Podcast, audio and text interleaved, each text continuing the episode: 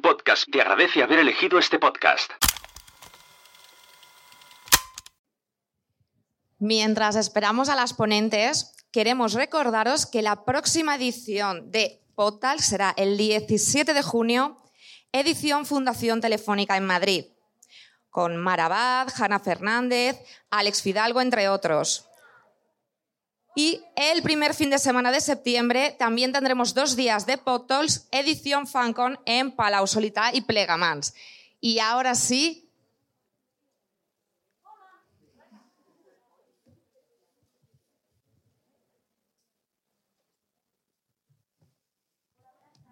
por el retraso. Buenas. Perdoneu el retras, perdó. Pardo també. Estábamos fuera tomando café, o sea, Pues ni tan mal, pues lo mejor que habéis hecho. ¿verdad?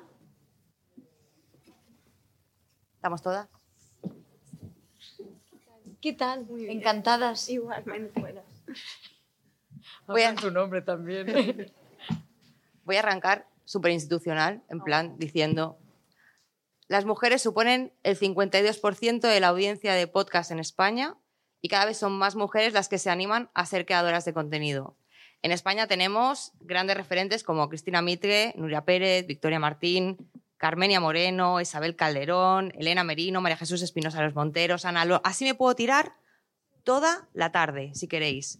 Pero os voy a decir cinco nombres más, que son los cinco nombres que tengo aquí en, en esta mesa. Como hoy tengo un síndrome del impostor a todo lo que da, ¿vale? Voy a hacer una cosa, no os voy a presentar de golpe, porque igual si no, igual me desmayo. Entonces, voy a ir una por una, os voy presentando y os hago una pregunta. Así yo creo que me iré como relajando. Sí, Pues si a ti te tiene que servir, adelante. vamos a ello. Estamos aquí para hacer terapia también. Carolina, como te tengo aquí al lado, Ah, hola. empiezo por ti. Venga. Carolina tiene escrito en su web cómica, guionista, presentadora y fan de cosas. Señoras y señores, y podcaster, que Carolina acaba de ganar un premio Ondas de Radio 2021 al mejor podcast estirando el chicle junto a Victoria Martín. Aplauso, por favor, grande.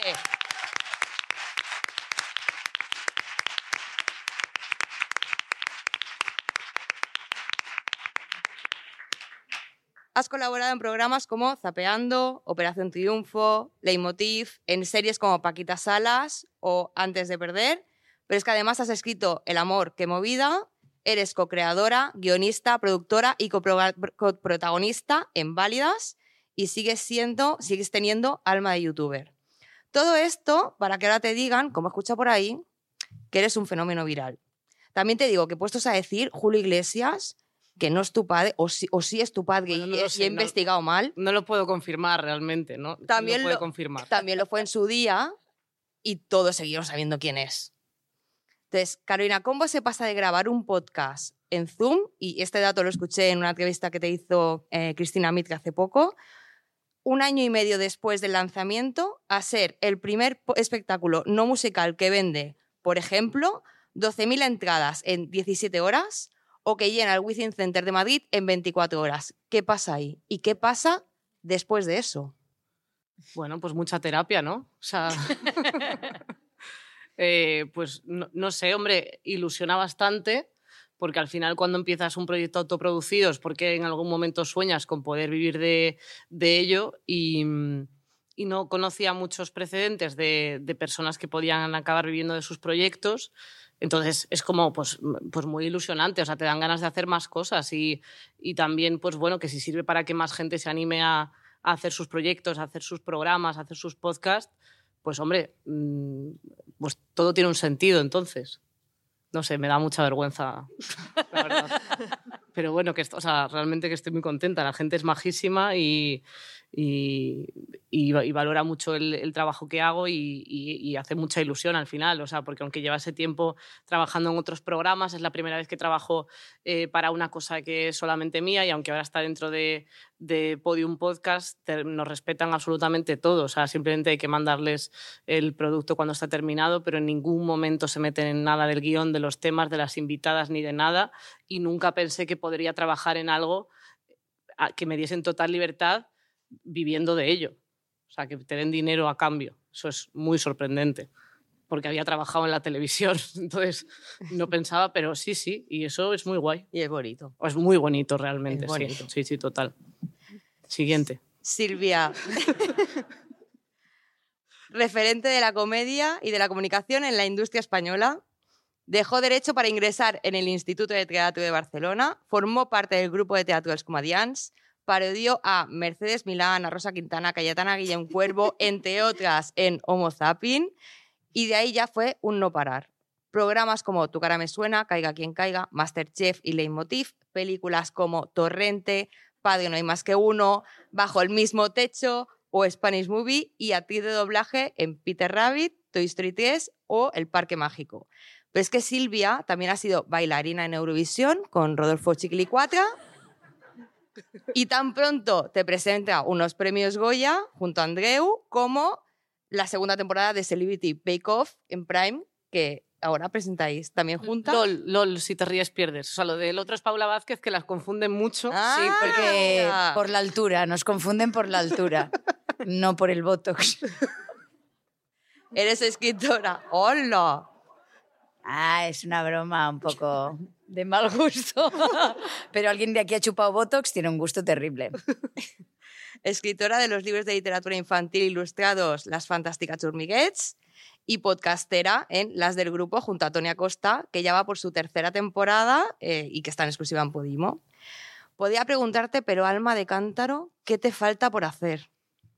Pero como estamos en un festival de podcast, y estos podtalks, eh, me gustaría preguntarte más en cuanto a este formato. En cuanto a podcasting, a Silvia Abril, ¿qué le falta por hacer? Pues me falta petarlo como, como las de estirando el chicle. Me falta una producer, alguien, un cerebro pensante, una cabeza pensante, alguien que me lo haga petar como ellas. Yo quiero un ondas como ellas. No, ¿qué me falta? Pues eh, yo qué sé, yo estoy bien como estoy, no me falta nada. Yo, es que me dejen seguir haciendo, que siga interesando lo que hacemos, me parece ya el premio más grande. O sea, que la gente todavía no se haya cansado de verme o de escucharme. eh, o de verme bailar, ah, a ver, me parece ya el premio. O sea, yo, yo creo que soy la mayor de la mesa, ¿verdad? Entonces, me parece que habiendo entrado como he entrado en la etapa en la que las mujeres eh, empiezan a ser invisibles, yo me siento más visible que nunca. Por tanto, soy una afortunada de estar hoy aquí. Os agradezco mucho la invitación. Tony no ha podido estar, que también le hubiera encantado, pero está también liadísima, por suerte, a pesar de estar también a las puertas de los 50. O sea que nada, nada, yo estoy encantada, no me falta nada. Que, que eso, que para mí esto ya es un premio. Pues qué bonito también. Oye, Pues qué sí. muy bonito todo, ¿eh? La verdad que sí, me llaman, voy a cogerlo.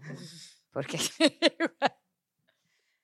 Desiree Fed, crítica de cine en fotogramas, rock deluxe y en programas como La Finestra Indisqueta y el Suplemento a Cataluña Radio, columnista en el periódico de Cataluña, colaboradora habitual del programa Página 2 de Televisión Española La 2, del que coordinas y presentas la sección de cine, autora de varios libros sobre el mundo del cine, el cine fantástico, el cine de terror, miembro del equipo del Festival Internacional de Cinema Fantastic de Cataluña Sitges, diriges el podcast sobre cine fantástico y de terror Marea Nocturna e impartes clases en una escuela de cine.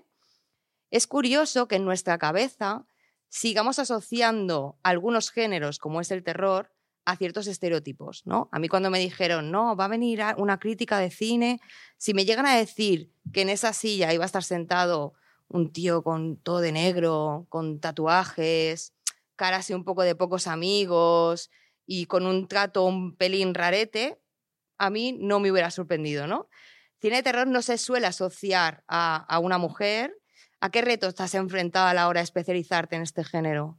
Bueno, a muchos, pero bueno, yo creo que todas nos hemos enfrentado a muchos retos para hacernos un espacio en un lugar muy masculino y todos lo son, o sea, todas las que nos hemos movido en territorios ya tengan que ver más con la comunicación o con el espectáculo, la que te diga que no ha sido así miente, para algunas ha sido más fácil que para otras, pero los entornos han sido muy masculinos y muy machistas muchas veces, ¿no? En el caso específico del cine de terror, pues mucho más, porque es verdad que era un sector muy masculino en, el que cuando cuando yo empecé además Internet no es lo que era ahora, con lo que yo me sentía muy sola. Ahora de golpe veo que hay mucha gente que ha pasado lo mismo, por lo mismo que yo y que no estaba sola en ese momento, pero no estaba conectada por esta red como de, de, saber detectar que hay otras chicas que están pasando por lo mismo que tú en otros puntos con lo que yo me sentía muy sola. Y de hecho yo escribí un libro que se llama Reina del Grito, que, que es un poco un recorrido a través de todos mis miedos, que son mis miedos y son los de todas, y algunos de todos porque son muy universales, eh, en el que explicaba estos miedos utilizando el cine de terror como pretexto, como excusa para contarlos. Y de aquí nace sobre todo un podcast que se llama Reina del Grito, Reinas del Grito, que son conversaciones con mujeres en torno al concepto del miedo. Y, me di cuenta de que todas tenemos los mismos miedos, que son muy parecidos, que tenemos herramientas muy parecidas para combatirlos y que no estaba sola, sino que había mucha gente que estaba, muchas mujeres que estábamos en procesos muy parecidos.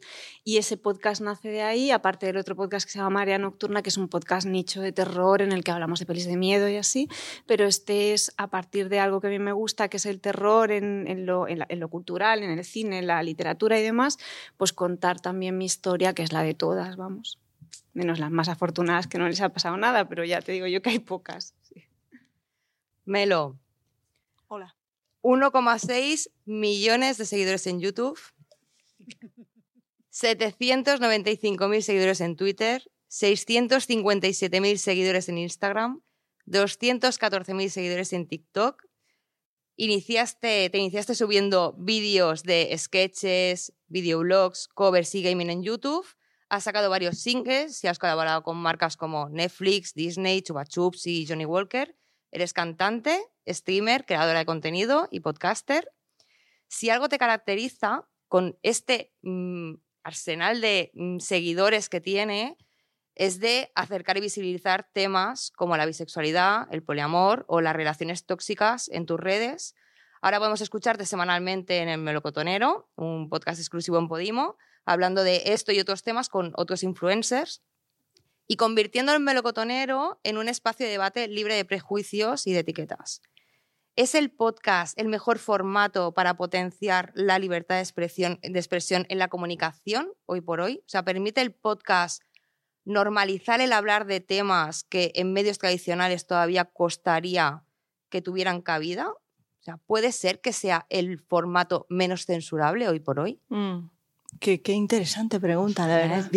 Es algo en lo que yo también pensaba. Eh, creo que da, da como mucho pie a que, pues que hayan conversaciones que en otro lado quizás no, no te plantearías que, que, hubiera. O sea, yo al final vengo de YouTube. Eh, cuando YouTube era campo, en 2010, ahí empezamos.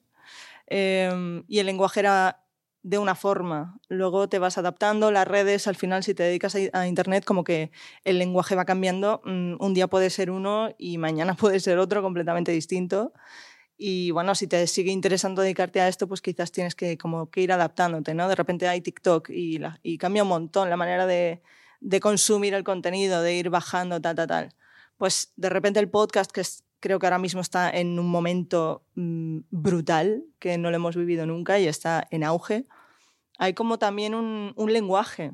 Y, y, creo que ya tanto para los que pues estamos como haciendo los, como lo, la gente que viene invitada o tal, como que la gente viene con ganas de decir, vale, ya me apetecía venir aquí porque me apetece hablar de esto, ¿no? Entonces creo que sí que es un espacio en el que quizás de manera inconsciente se le ha dado un, un valor más de, mm, de profundizar en temas que quizás en otro lado no, no se te hubiera ocurrido hablar, o precisamente juntar eh, a personas que en otro momento no se hubieran juntado, de repente sale una idea que, o una conversación súper interesante.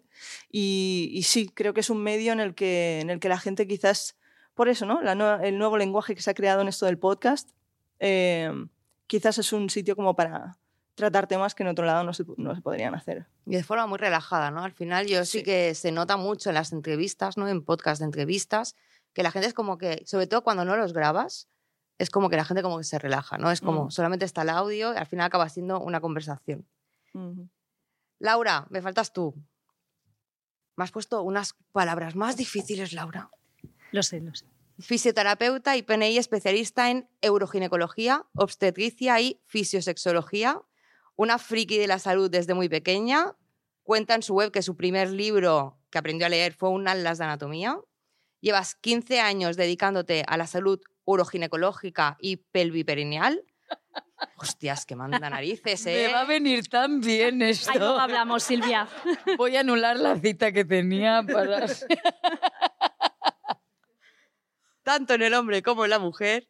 Y compaginas la atención a tus pacientes, tú luego hablas con Silvia, con la docencia en cursos, formaciones eh, a profesionales y talleres para todo tipo de público. Tratamiento, educación, comunicación y prevención y decides unir fuerzas con una compañera de oficio, Estefanía García, que la tenemos por aquí por el público, y creéis un podcast sobre salud pélvica y sexual, que se llama El Club de las Vaginas. Un podcast hiper especializado, enfocado a la salud integral de la mujer y muy enfocado también a vuestro público objetivo. ¿Cómo os ha impactado en vuestro modelo de negocio sacar un podcast? O ¿Qué beneficios os ha aportado? Pues eh, beneficios, eh, lo hablábamos hace poquito. La verdad es que nos ha aportado muchísimos. Yo creo que muchísimos más de los que nos esperábamos en un principio, porque la idea, y tengo que decir que la idea fue de, fue de Estefanía, que nos conocimos en una de las 50.000 formaciones que, hacemos los fisioterapeutas, que somos unos yonkis de las formaciones. Y nos conocimos en una formación y fue ella quien me dijo, oye Laura, eh, ¿qué te parece si hacemos un podcast sobre salud sexual y, sobre salud en general, salud de la mujer, sobre todo para empezar a desmitificar y hablar con rigurosidad de un montón de mitos y de normalizaciones que están eh, día a día y que, que escuchamos actualmente en las consultas y que cada día escuchamos las mismas, eh, eh, las mismas afirmaciones, ¿no? como la normalidad en el dolor de las relaciones, la normalidad en la incontinencia urinaria, la normalidad en el dolor. Y oye, es que no hay nada que se, le, que se le parezca. Vamos a hacer un espacio de divulgación para el público en general. Y empezó siendo así.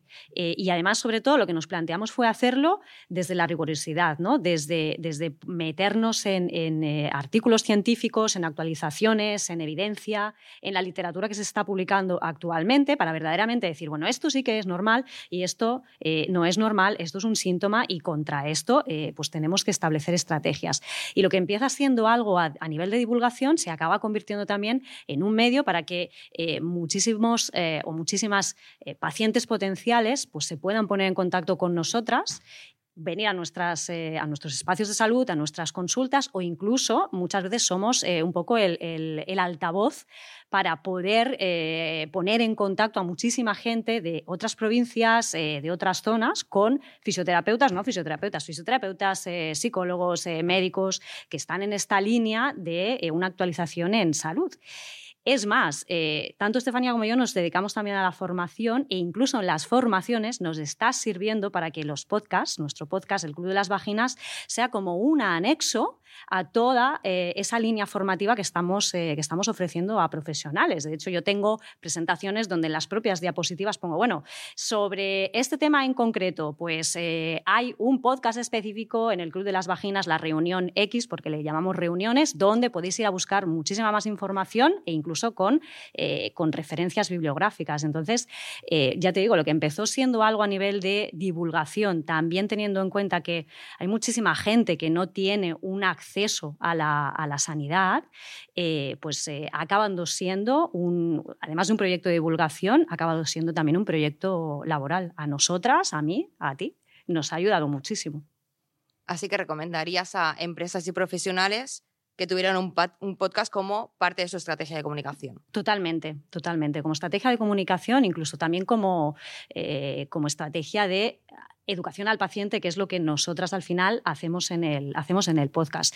Sin ser extremadamente específicas con terminología, intentamos no utilizar eh, palab- palabrajos que no sean comprensibles, intentamos hacerlo todo en una línea muy coloquial, pero eh, con la intención de que llegue a, a todos los públicos. Muchísimas gracias. Carolina, tú conoces el audiovisual, conoces el podcast. ¿Qué tiene el podcast que no tiene el audiovisual? Pues a ver, yo creo que la parte de la libertad creativa eh, es, una parte muy importante y luego también eh, el tema de la extensión, ¿no? Porque al final es como que, pues yo qué sé, pues en los programas de, de radio, incluso donde he trabajado, o en televisión, sí que se mide con un ritmo diferente y en un podcast eh, también tiene ritmo, pero, pero es, es de otra manera, ¿no? Es un formato en el que te puedes plantear estar durante una hora eh, hablando sobre un tema, como es en el caso de, de Estirando el Chicle, Em, y puedes crear un contenido de interés que no se haga aburrido, hombre, evidentemente con su trabajo previo de, escaleta, porque al final es como de, bueno, hay que recalcarlo, que los podcasts no son, mm, o sea, tienes un trabajo previo de una escaleta o un trabajarte los temas que vas a hablar, no simplemente enciendes el micro y dices cualquier cosa, porque muchas veces puede no salir una cosa interesante y, no sé, o sea, hay que ser crítico con el contenido, pero yo creo que la parte de la libertad y de, y, de los tiempos em, es lo que lo diferencia diferencia del resto. También lo que lo hace especial, poder estar una hora haciendo una entrevista, pues a lo mejor en televisión no se plantea, por ejemplo, de esa, de esa manera. Y aquí podemos estar una hora con la entrevistada y eso te hace pasar por, por muchas partes, ¿no? Pues desde algo más profundo, mm, algo más banal y, conocer mucho más a la persona. ¿Te parece? No, no, estupendo. Ah, vale. No, a mí me parece estupendo todo lo que digas. No, no, que, estupendo. Que yo digo otra cosa, si no. ¿eh? No, no, no. A mí es que me tenéis, yo ahora yo estoy aquí alucinando. Silvia, dime. Tony y tú os hacéis amigas. Así es. Bueno, eso creo yo, ¿eh? ¿Qué crees tú? Igual va diciendo pestes por detrás. Abrís un grupo en Telegram con el, con el nombre El Grupo Radio. Mm. Nace el podcast de las del grupo. Mm. Nace el podcast de las del grupo. Hacéis grabaciones en Casa Terrat, aquí en Barcelona. Sí. ¿Cómo se hace un podcast como las del grupo? ¿Cómo surge, te refieres? Mira, eh, Tony y yo, como bien has dicho, nos conocemos en un rodaje, mm, conectamos, porque esto pasa, ¿no? A veces descubres a alguien y conectas y no te querrías separar. Eh, te pones a hablar, te pones a hablar, te pones a hablar y no encuentras fin. Y la excusa ya era la película para quedar. O sea, lo de menos era la película, lo que queríamos era coincidir en los rodajes para seguir charlando. Cuando se acabó el rodaje, porque esa película llegó a su fin y se acabó, eh, dijimos, pues quedemos en mi casa, no te vienes tú a la mía, y así lo fuimos alternando. Y Andreu, que estaba en casa en la que vivimos Andreu y yo, y presenciaba esos encuentros, dijo, yo creo que necesitáis un podcast. Y nos miramos y dijimos, hostia, esto no lo habíamos pensado él también lo dijo como para dejar de escucharnos. Os vais a un sitio cerrado, habláis entre vosotras y me dejáis de dar la turra en mi casa, ¿no? Eh, entonces surgió así la idea. Chen, que también vivía en esos tiempos con nosotros, porque nosotros tenemos una casa barra comuna en la que se reúne gente y vive durante meses, que era en Madrid donde vivíamos hasta hace tres meses. Entonces, eh, Chen también decía, es que de verdad, em, encerraos y charlad y, sacadle a esto un, rendimiento. Y así lo hicimos. O sea, impulsados un poco por, por Andreu y esta visión que tiene él siempre de captar talentos y captar ideas y generar proyectos, nos dio el impulso que igual nos hubiera llegado un poco más tarde, pero él nos empujó, mm, nos lanzamos, hicimos una prueba piloto, porque decíamos, es que igual nos ponemos ante unos micrófonos y de repente nos coge un corte que nos morimos.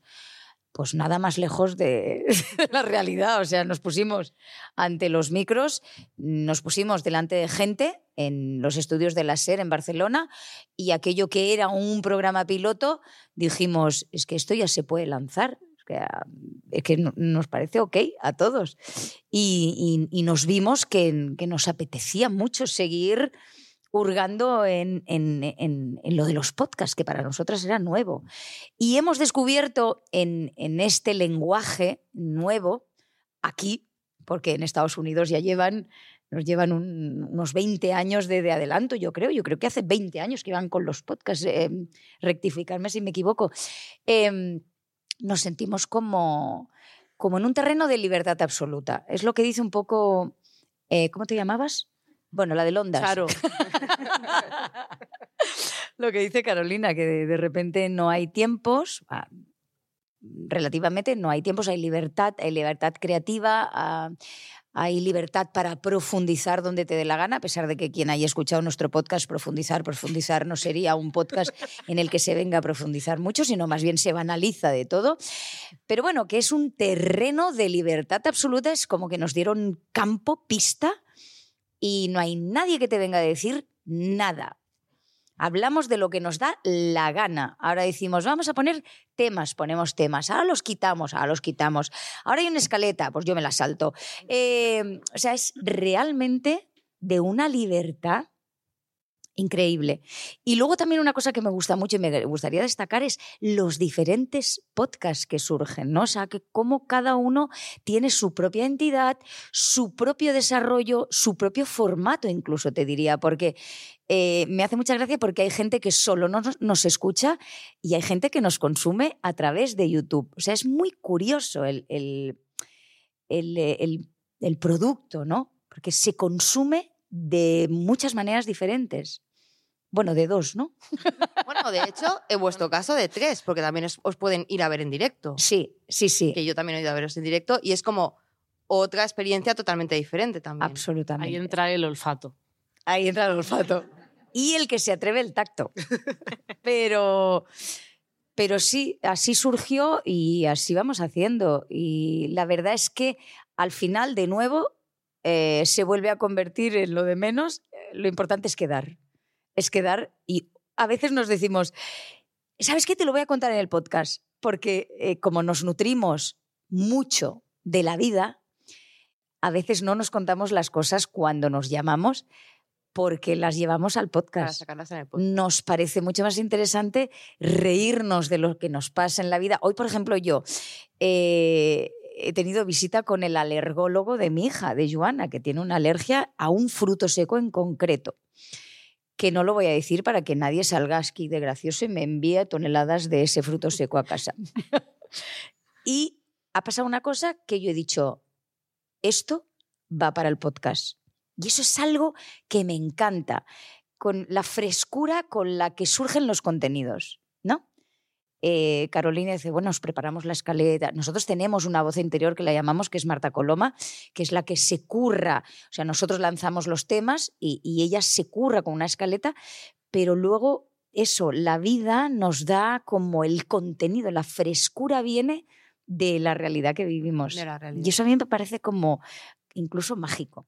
De hecho, es que se nota en el podcast. Esa frescura se nota muchísimo en el podcast. Deciré, Mañana es 8 de marzo, se celebra el Día de la Mujer. ¿Podemos encontrar referencias feministas en el cine de terror? Sí, claro. Y sobre todo, bueno, yo creo que lo que nos ha pasado a todas, además, es que en los últimos años hemos, no solamente estamos más atentas al trabajo que están haciendo cineastas, escritoras, comunicadoras en el presente, sino que también estamos revisando un poco el pasado ¿no? e intentando recuperar las cosas que se nos escaparon en su momento, que no le dimos la importancia que tenían.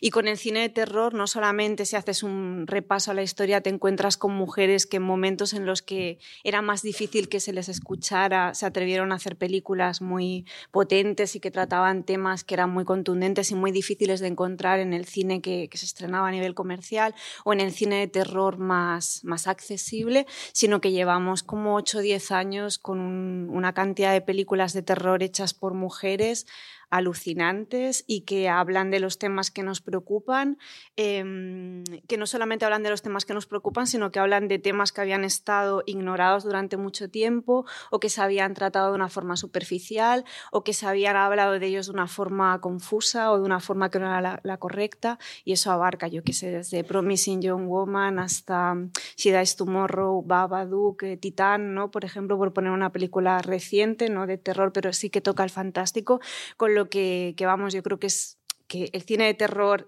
la historia del cine de terror está escrita también por las mujeres, hay referentes a lo largo de toda la historia, también por, el, por la base literaria en muchas ocasiones, pero que llevamos 10 años que se hace el ejercicio este de, de coger las pelis y, y no solamente ponemos el foco en ellas porque están hechas por mujeres, sino porque es que es, real que las películas que más conversación han dado dentro del terror en los últimos años las han hecho mujeres y eso es un dato objetivo, con lo que por supuesto que el feminismo también se escribe desde el terror y en los últimos años es una locura, vamos, yo estoy feliz con eso. Y yo cuando hice el libro además me atreví también a algo que nunca había hecho como por el miedo este a chica criada en un entorno de hombres con referentes varones, que todo lo que leía eran fanzines escritos por chicos, libros escritos por chicos, mi entorno eran hombres. Eh, me atreví un poco a coger películas que durante muchos años yo había interpretado de una manera y decir qué pasa si de golpe, en lugar de castigar a la protagonista como lo hace la propia peli, me pongo de su lado. ¿no?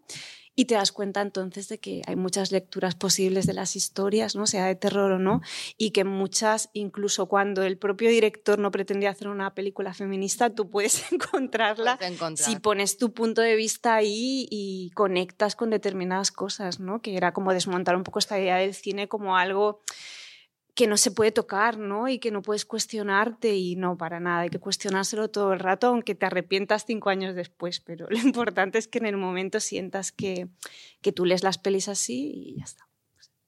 No dejemos de cuestionarnos nunca, nada. Nunca, que va, al contrario. Melo, ¿qué podcast crees que hace falta hoy en día? Haces las preguntas más, como más profundas. Ahí ¿eh? me han dicho, a Melo le puedes hacer la más ¿Qué complicada. hace falta? Joder, tía, pues yo qué sé. no sé. ¿Qué eh, podcast te gusta? A mí me gusta mucho estirando al chicle, tengo que decir, soy muy fan. A mí también. De hecho, es el podcast que más escucho. Em, ¿Qué podcast hace falta? Pues mira, eh, hemos tenido muy poca representación femenina en la vida y ahora, pum, tenemos el podcast como, como hemos encontrado nuestro sitio, ¿no? Eh, y ya, pues por pedir, como lesbiana, ¿no? Eh, creo que también hace falta mucha representación el- de, de mujeres lesbianas, tío. Es una cosa que, que, que no hay, ¿sabes? Entonces, igual sí, un podcast así. Pero eso por gusto personal, claro, más Sí, preguntado sí, a mí, sí, digo, sí, pues sí, yo, yo- sí, yo sí. quisiera esto. Luego ya más allá de lo que hace falta, pues es que no llego, tío. Mi cabeza está muy saturada con todo, tía. No sé. Em, pero sí hace falta, pues eh, al final referentes. Referentes de todo. Si es que... Yo sabes lo que sugeriría, perdona que te interrumpe. no, por favor. Igual un podcast en el que sugirieran podcast para escuchar. Porque a mí me pasa, Uh, ¿no os es pasa? que a mí no me da la vida y Mm. digo, ah, eh, hostia, eh, me gustaría escuchar un podcast nuevo. O sea, un podcast que recomiende podcast. Mira, es que esto lo hablaba además con Estefanía antes de, de subir, que como que la capacidad de descubrir podcast en las plataformas no hay. O sea, al igual que, por ejemplo, el algoritmo de, de TikTok Mm. te entiende porque que le das a me gusta o no me interesa y ya sabe exactamente lo que quieres y te recomienda el, el contenido que tú quieras, la capacidad para descubrir podcast no hay eso en la plataforma. Entonces, a menos que uno, una persona te recomiende un podcast, Claro. yo no me voy a poner a, a escuchar todos y cada uno de los podcasts que hay mm, porque, joder, son, ¿sabes? Em, como que no hay una herramienta para descubrir podcast. Eso es verdad. Esto sí Entonces, que hace falta. Igual un podcast, eh, mm, de la misma manera que hay programas de cine que te recomiendan pelis, Mm. eh, pues un podcast. Sí, pero con comentarios del director en plan, pues en este podcast yo lo que quería transmitir era cuando Exacto. dice coño, justo quería decir coño, entonces como comentando cada, cada cosa de una hora, eh, Claro. haciéndolo larguísimo. Pues Mi mm, propuesta. Ojo que están co-creando un podcast ahora mismo aquí en directo entre todas. ¿Por qué no? Si es que esta, esta es la gracia de los podcasts, ¿no? Que Claro. surgen como surgen y se generan como se generan.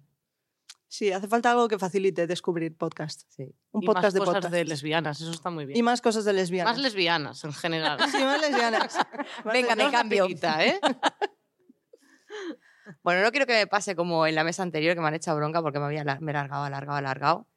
Preguntas de público. Salud, ¿estás por ahí? Te quedan cinco minutos, vas bien, ¿eh? Ah, claro, ahora voy bien. Sí, Antes iba mal, sí. ahora voy bien. Es- Antes ibas fatal. Antes iba fatal. O sea, ibas fatal porque han pasado la, la hora y aún seguíais. Pero te quedan cinco minutitos que podéis estirar a seis, siete. Venga, va, cinco minutitos. Me vais a tener que ayudar, no tengo tantas Yo preguntas. quería aprovechar que Aprovecha todo lo que tú quieras. aquí. A mí me pasa una cosa con el podcast, sobre todo con el Reinas del Grito, que una de las cosas que para mí es lo más bonito del podcast y que habéis comentado, sobre todo vosotras dos, que es esta cosa de, de poder como darle un margen a la conversación que en medios más convencionales es imposible, ya sea por ritmos o por control de todo tipo, ¿no? A mí últimamente lo que me está pasando con el Reinas del Grito es que realmente me, me conmueve tanto la conversación a veces y conecto tanto con la invitada que pienso, igual se me está yendo de que estoy contando más de lo que debería y luego no los edito nunca porque me parece que es ir en contra del espíritu del podcast, pero sí que luego llego a casa como intranquila, en plan, igual he hablado más de la cuenta porque realmente lo planteo como una conversación entre colegas. Pero ahí te tienes que liberar de esa mochila, estás en el, Pero estás en el os pasa, podcast. ¿no? o ya una vez... no A mí me pasa que a veces digo, me cago en mis muertos. O sea, porque mm, se me suelta la lengua, estoy tan cómoda Claro, eso es un que el otro día, pues, eh, eh, bueno, maté a alguien en el podcast, eh, di por muerto otro que estaba vivo, y está aquí Mía, eh, que, que a veces le pido, ¿esto tú crees que deberíamos quitarlo? Porque Pero es que ahí también está la gracia, ¿no? Yo creo que, hostia, esta libertad de la que hablamos, que, que fíjate, estamos, es como el machismo, o sea, que está tan instaurado que nos... mm, yo, me, yo muchas veces me encuentro con actitudes machistas. Pues en el podcast muchas veces viene incorporada en nosotras o en nosotros como una censura que, que no requiere el podcast, que el pod- podcast, el podcast es un territorio de libertad, pero la tenemos tan metida en la cabeza la censura, la autocensura, que dices, a la mierda, pues oye, pues Miguel Bosé, si se ha suicidado él solo, o sea, a ver, para que nos entendamos, Eh, ¿sabes? O sea, pero, pero libérate, o sea, libérate. No, lo que pasa es que luego me siento fatal, en plan, buah, se me ha ido. Pero ahí tienes que hacer terapia. Bien, Carolina. Silvia hace, vale, next, next, siguiente problema. ¿Y Carolina iba a decir algo? No, pero es que es verdad que al final es como de, pues es que también eso es lo que, lo que funciona del podcast muchas veces cuando es una cosa conversacional es que cuentas cosas de ti y la gente empatiza. Entonces Mm. es parte del podcast contar cosas de ti. Eh, hombre, evidentemente, pues mi compañera Victoria hay que censurarle porque... eh, Aparte de decir cosas ilegales, menciona a mucha gente de su entorno que ya reniega de ella, entonces hay que poner muchos pitidos y tal. Pero, pero por ejemplo, yo qué sé, o sea, yo un día una chica me dijo, oye, he visto que, que has dicho que aprietas mucho al mear. eh, Claro, o sea, eh, Ni te acordabas. por supuesto que no, claro. No, es que ni siquiera me, ha dicho, me dijo, has dicho, me has dicho, me dijo, como, como aprietas mucho al mear, te recomiendo que no lo hagas porque para el suelo pélvico, ¿verdad? Es malo. malísimo. Gracias, es malísimo. Y, y claro, yo digo, ¿me habrá escuchado en algún baño público? Lo primero que pensé, digo, claro, o sea, vio ahí la fontana de Trevi saliendo y dijo, no, pues lo dije en un podcast de, pues yo qué sé, cuando meas de cuclillas o sentada con muchas ganas y aprietas. Pues no lo hagáis. No, no hay que hacer. ¿A qué no, compañera? Oye, pero fíjate, ahora has abierto un melón, bueno, o has abierto una vagina. Sí. Porque yo, como, como ya em, debería empezar ¿no? con los ejercicios pélvicos, eh, yo meo y paro, meo Mal, y mal, paro. mal, meo. no, eso es el pipi stop. Me cago en la puta. mía, Claro, Silvia. y espérate, no sé, es que voy a anularla ahora al ginecólogo porque voy a abrir aquí mi consulta. O sea, no se debe mear y parar, mear y parar. No, esto, por ejemplo, mira, es uno de los, de Pues los fíjate que yo digo- mitos a la hora de hacer los ejercicios de suelo pélvico hace muchos, mucho tiempo y aún hay eh, eh, matrosaurias y fisiosaurios que los siguen recomendando. Tú cuando vayas a hacer pis, ves cortando el chorro y aprovechas para fortalecer. Pues no. Pues hay que matarlos a todos. Totalmente, merecen morir, porque además eh, Eso es. Es una manera muy fácil de, de que quede lo que se llama residuo posmiccional, es decir, que quede pis ahí en, el, en, el, En el la uretra, en el conducto, y eso hace, eh, te hace más proclive a pillar infecciones de orina. Y puedo denunciar a mi ginecólogo por haber... Tú pide una hoja de reclamaciones, yo te, lo, yo te apoyo. O sea, que no se hay debe, que hacerlo, ¿eh? no hay que hacerlo. Stop pitting, stop el, pitting, el ¿cómo stop, es? stop pipi o el pipi stop, Pipi stop, no hay que ¿eh? hacerlo. Tú si quieres hacer ejercicios de suelo pélvico, me vienes a ver. Eso es. Luego te 60 digo, Las pavos, bolas ¿no? chinas también, ¿verdad? Luego, luego, luego te digo dónde tengo mi nueva clínica, que está muy cerca del Terrat. Fíjate, pues en el próximo podcast voy a matar dos, dos vaginas de un tiro. La de Tony y la Pero mía. es, es cierto, es uno, por ejemplo, este es uno de los grandes mitos. Yo cuando hago, cuando hago pis, pues aprovecho para hacer mis ejercicios y los voy haciendo cuando, cuando orino. Mm, Pues no, verdaderamente, eh, si hay que hacer ejercicios de suelo pélvico, si hay que hacerlos, eh, se pautan y se hacen en dique seco. en otro momento fuera del, del, Qué- qué del momento ¿eh? ¿eh? Me encanta. Y hay que usar bolas chinas, ¿a que sí? O sea, pero para lo del mear. Ay, tampoco. Uy, ¿eh? no, esto es Tampoco. una herramienta universalmente eh, aceptada Ah. para si se necesita. Si es que esto al final es esto va como a modas, ¿no? No, si al final ojo, va a ser fatal follar. Bueno, vamos a acabar. Vamos no, no, a y ojo, acabar. que está genial que la gente eh, eh, oiga hablar y sepa lo que son unas bolas chinas, lo que es el pipi stop, porque hace, hostia, yo cuando empecé a trabajar el suelo pélvico la gente me miraba muy raro cuando, cuando explicaba lo que hacía en la consulta. Eh, porque básicamente las exploraciones son de tipo ginecológico y es como, pero tú eres fisio, tú no haces masajes en la espalda, ¿cómo que acabas tocando en zonas que y a, la gente se cruzaban los cables, ¿no? Hoy en día, al menos, sabemos que son unas bolas chinas, sabemos que se pueden hacer ejercicios con el suelo pélvico, pero eh, siempre y cuando verdaderamente esos ejercicios eh, estén bien pautados y los necesites. Yo ahora me apetece explicaros una anécdota de. De esto. Salud, has abierto tú el melón de los cinco minutos. No, mira. he abierto la vagina. Mira. Dejamos, le- dejamos que cuente esto. que Sí, es sí. O sea, es que es muy gracioso. Yo tengo una amiga que me acompañó una vez a un osteópata vaginal.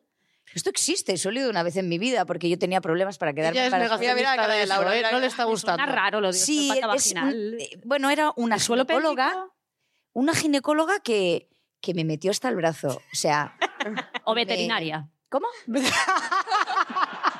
¿Qué ha dicho? Veterinaria.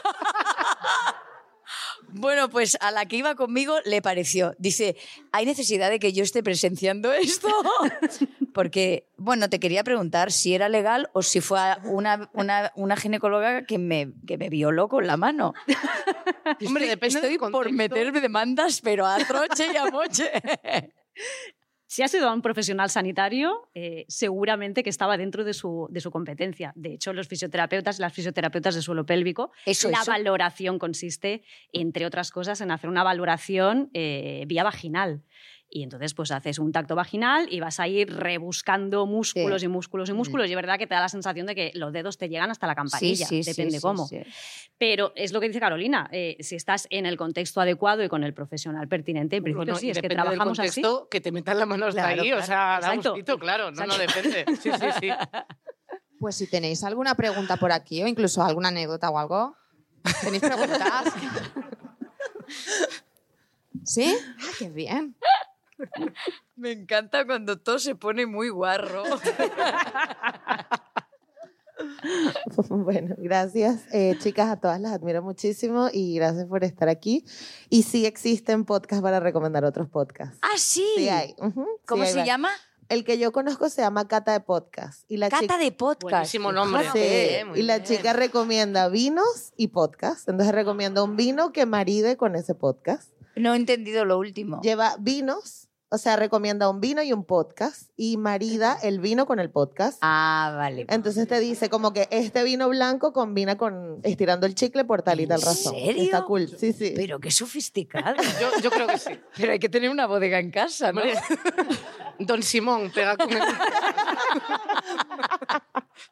Y bueno, le quería preguntar a Melo que cuál ha sido la, o sea, ¿cómo te sientes ahora creando podcast en cuanto y antes cuando creabas contenido para YouTube? Claro, Como, como creadora, ¿no? he sido un culo inquieto, he hecho un poco de todo. Sí, sí. Em, de hecho, la- o sea, antes de hacer el melocotonero, también tenía un podcast así con un colega hace, hace ya pues, unos años. Es que la pandemia como que no cuenta, es raro, en mi cerebro no lo computo los años. Em, es, es como, creo que es que además es- está ocurriendo, está viendo este fenómeno, que todos los que nos dedicamos a YouTube o, o han ido a Twitch o tienen un podcast, o las dos cosas. Es muy loco, ¿eh? Es como el siguiente paso del youtuber.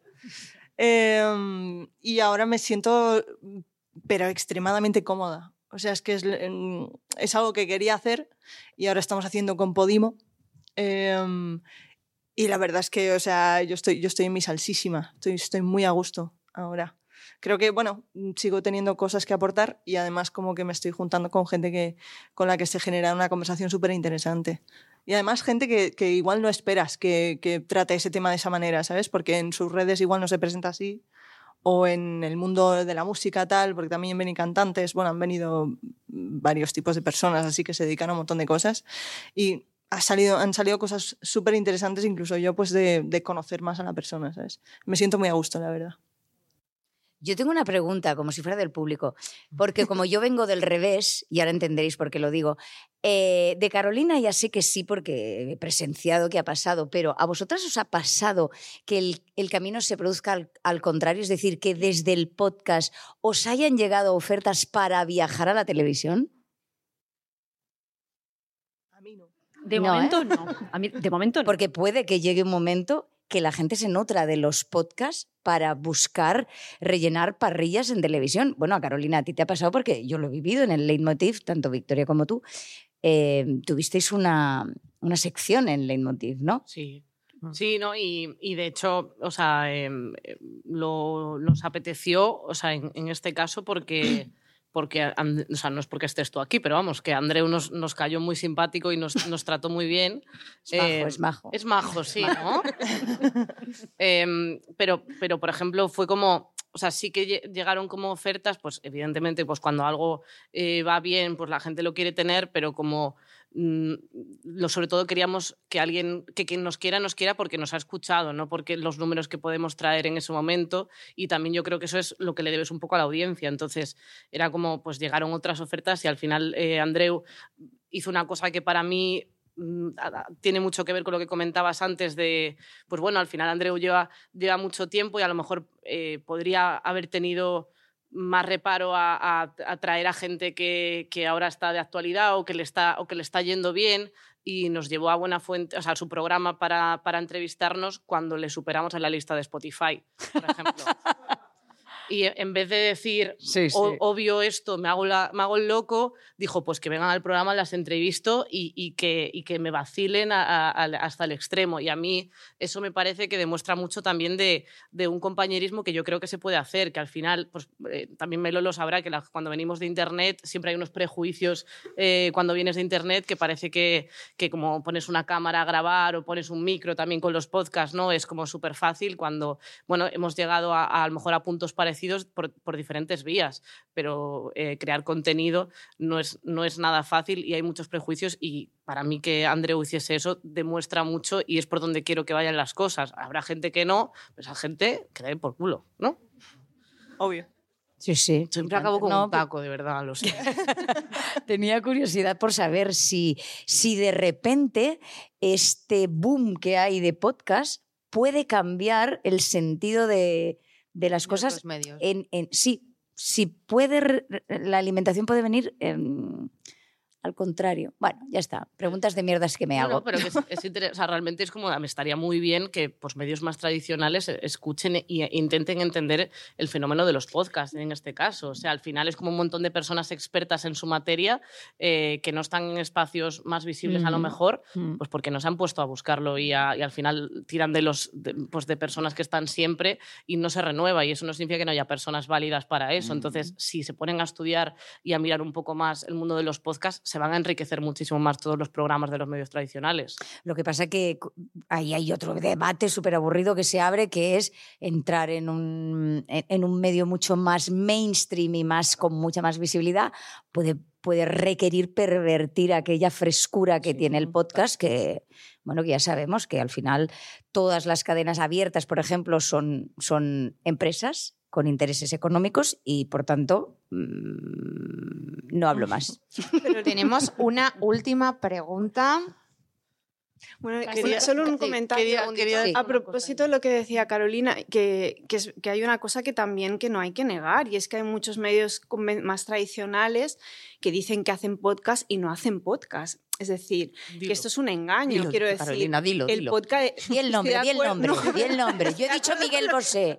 Di el nombre.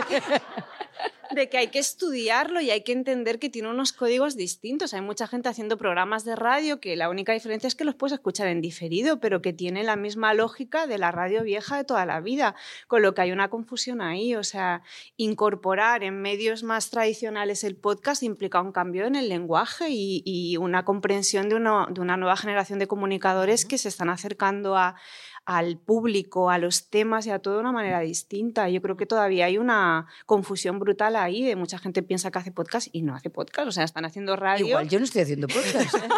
no, pero es verdad, mucha gente está haciendo radio convencional pero que luego te la puedes escuchar por. Sí, o programas por de televisión. Ay, ay, Oh, ay, vale, estoy siendo una impostora. No sabíamos cómo decírtelo y te lo hemos traído aquí. Y lo de los caramelitos era para el consuelo, ¿no? Venga, pero te llevas unos caramelitos. Madre mía, si voy ante el suelo, pero digo, ¿y esto? Ya había. ¿Tenéis alguna pregunta más? Ah, sí. No, no, sí, no, tra- trans así, ¿no? Perdón, No, perdón. Casi me la chafa Silvia, pero en relación con, con lo que habéis dicho de, vale, me pongo una cámara delante, porque por ejemplo Silvia sí que se retransmite a YouTube y estáis hablando de la frescura, no sé qué, yo me olvido de que estoy hablando. ¿Alguna vez os ha pasado, sobre todo a Carolina, las que ponéis una cámara delante, que estabais hablando tan cómodamente, habéis visto la cámara que os está grabando has dicho, ay, ay, ay, que me estoy colando, calla la boca, calla la boca, calla la boca? Hombre, lo bueno de que esté grabado es que siempre puedes echarte Evita. para atrás. O sea, nunca, nunca es, o sea, nu- nunca he vivido como una cagada así muy, muy grande y hay veces es como de, pues no sé, que mm, incluso a veces no acertamos ni con el, yo qué sé, estamos la- pensamos que es en directo, en plan de, pues es que hoy ha pasado esto, luego se emite dentro de un mes. Bueno, eh, como que simplemente retomas y, y tiras para adelante, pero no ha habido cosas. O sea, sí que hay veces que, por ejemplo, he revisado cuando das una opinión en un programa de una hora, que aunque tenga una escaleta, no tienes un guion súper cerrado, eh, das una opinión y a lo mejor eh, no te expresas bien y dices, pues es que no me gusta cómo ha quedado y a lo mejor lo quito porque creo que no se entiende lo que quiero expresar. Entonces, para eso prefiero mm, quitar esto, ya lo diré en otro programa y, y ya está, pero pero sin más. O sea, es que también, yo creo que al, también haber nacido en Internet y haber hecho vídeos en Internet y expresándome en redes y creciendo con eso, pues lo tengo muy normalizado el, el contar cosas. Simplemente me gustaría que se me entiendan y ya estoy mejorando la dicción. Así que, pues con eso. Yo la verdad es que mm, eh, cuando hago el podcast es como si me drogara muy fuerte.